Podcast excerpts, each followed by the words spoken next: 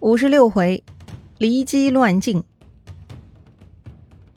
上回咱们说到，秦穆公请到了大神简书，如同齐桓公得到了管仲啊。那么作为秦国的大智囊，简书给秦穆公出了什么好主意呢？前面说了，秦国的情况呢跟齐国不同，齐国那是高富帅，秦国嘛那就是个屌丝。屌丝出场呢得实实在在的做事儿啊。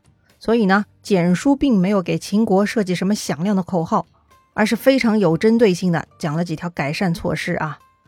首先，第一呢是对内部的改造，哎，要加强对民众的教导，让秦国人更懂得法律的严肃性。要知道，事有可为者，也有不可为者，还要让百姓们知荣辱，树立国家的信念，也就是要做价值观的教育啊。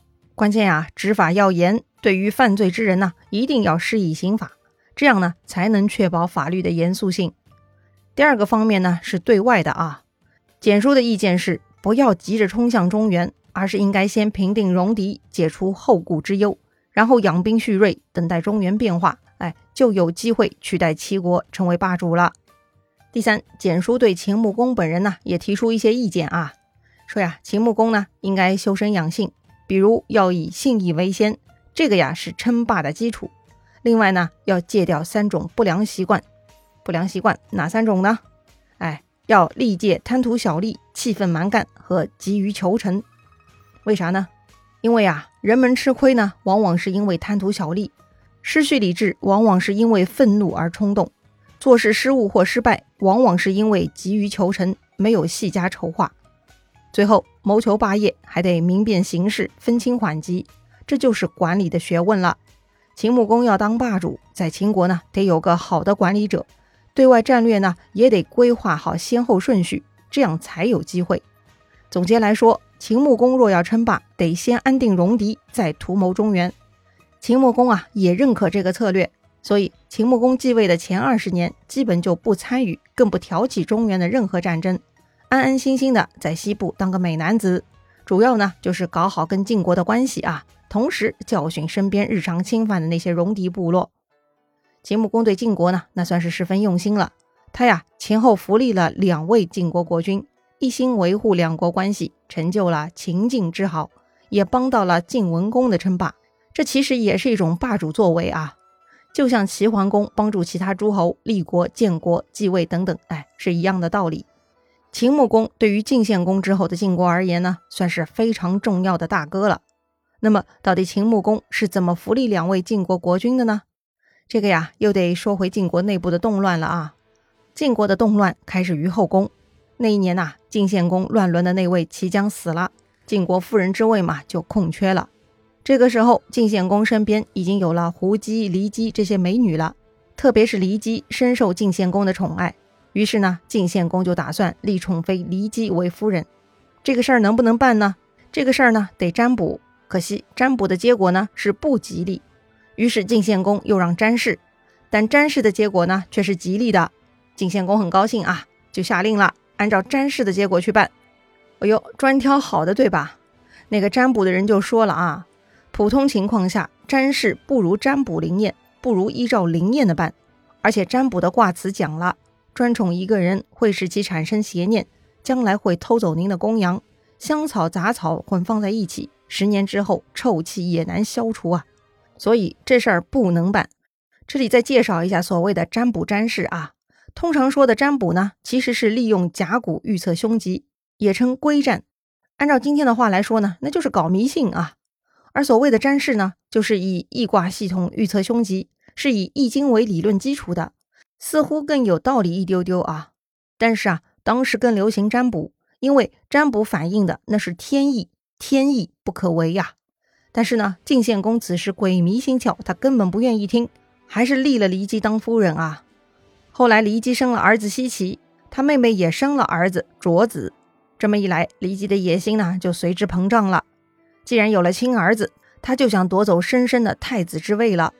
也就在鲁庄公二十八年，骊姬动手了。骊姬不仅利用自己的美色搞枕头风，他呀还拉了两个同伙。这两个人呢是晋献公的男宠，一个叫梁武，一个叫东关毕武。这两个人呢配合骊姬一起鼓动晋献公，说呀：“曲沃是咱们宗庙发源地，很重要啊，得派重要的人去镇守啊。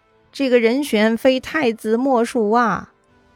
晋献公觉得有道理，就把太子派去曲沃了。接着呢，这伙人又说了，蒲地和二区是我国边疆重镇，如果没有得力的主管，那会激发戎狄侵犯的念头啊。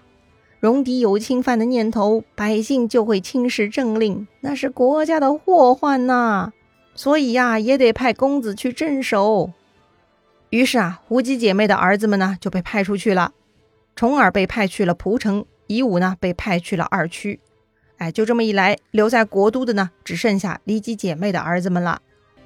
十年之后，到了鲁僖公四年，骊姬就对太子动手了。骊姬对太子申申讲。国君曾梦到你母亲齐姜，你务必尽快去祭奠她呀。申申很孝顺，听说此事呢，就去祭奠了。祭奠完了以后呢，把祭酒祭肉带回来献给父亲。但是巧了，当时晋献公呢正好外出打猎，骊姬呢就把这些酒肉放在了宫中。六天之后，晋献公回来了，骊姬呢在酒肉里已经下了毒药，然后呢再拿出来给晋献公说：“这是太子献给您的。”但是呢，他劝晋献公不要吃，暗示啊这些食物可能有问题。于是呢，晋献公就做实验了。他把酒洒在地上，地上的土啊立马就鼓起一个小包，然后呢再把肉丢给狗吃，这个狗一吃就死了。晋献公还有些怀疑，又把肉拿给人吃，旁边的侍从吃了之后呢也死了。很明显啊，酒和肉都有毒。然后嘛，这个骊姬就大哭起来了。哈哈，这是太子要谋害您啊！晋献公一听，一点怀疑都没有啊，也认定是太子要谋害自己呀，真的是莫名其妙，太没脑子了。这些酒肉放了六天，经手那么多人，凭啥说是太子下毒的呢？可是啊，晋献公太过相信骊姬，或者说在这件事上，他愿意相信骊姬，加上那两个男宠在旁边煽风点火。所以呢，晋献公在这件事情上面的智商呢就归零了。他认定申申有谋害篡位之心啊。当时太子申申收到这个消息，得知父亲发飙了，他吓得赶紧逃往曲沃避风头。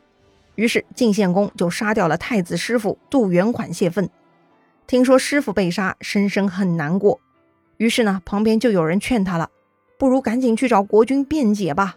六天了，这必然是骊姬投毒的，一定能查出来呀。深深想了想呢，摇了摇头。他说：“呀，国君要是没了骊姬，就坐不能安，食不能饱。要是我辩解清楚，骊姬必定会获罪。国君年纪已老，失去骊姬一定不高兴。他不高兴，我也会不高兴。没听错吧？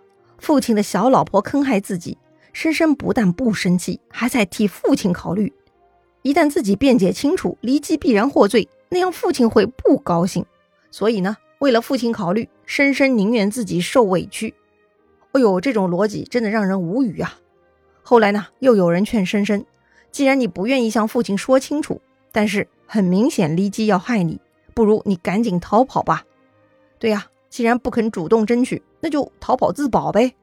结果呢，深深又拒绝了。他说呀。如今国君还没有查清我的罪过，要是背着杀父恶名出逃，还有谁会接受我呢？哎呦我去，好矛盾呐！深深不肯主动找父亲讲清楚，那么他自然是得不到清白的。按照他自己的逻辑，那就是寸步难行了。这个深深啊，就是给自己编织了一个牢笼啊！最终呢，他也受不了思想上的折磨，就在这一年的十二月二十七日。深深就在曲沃的祖庙里自杀而死。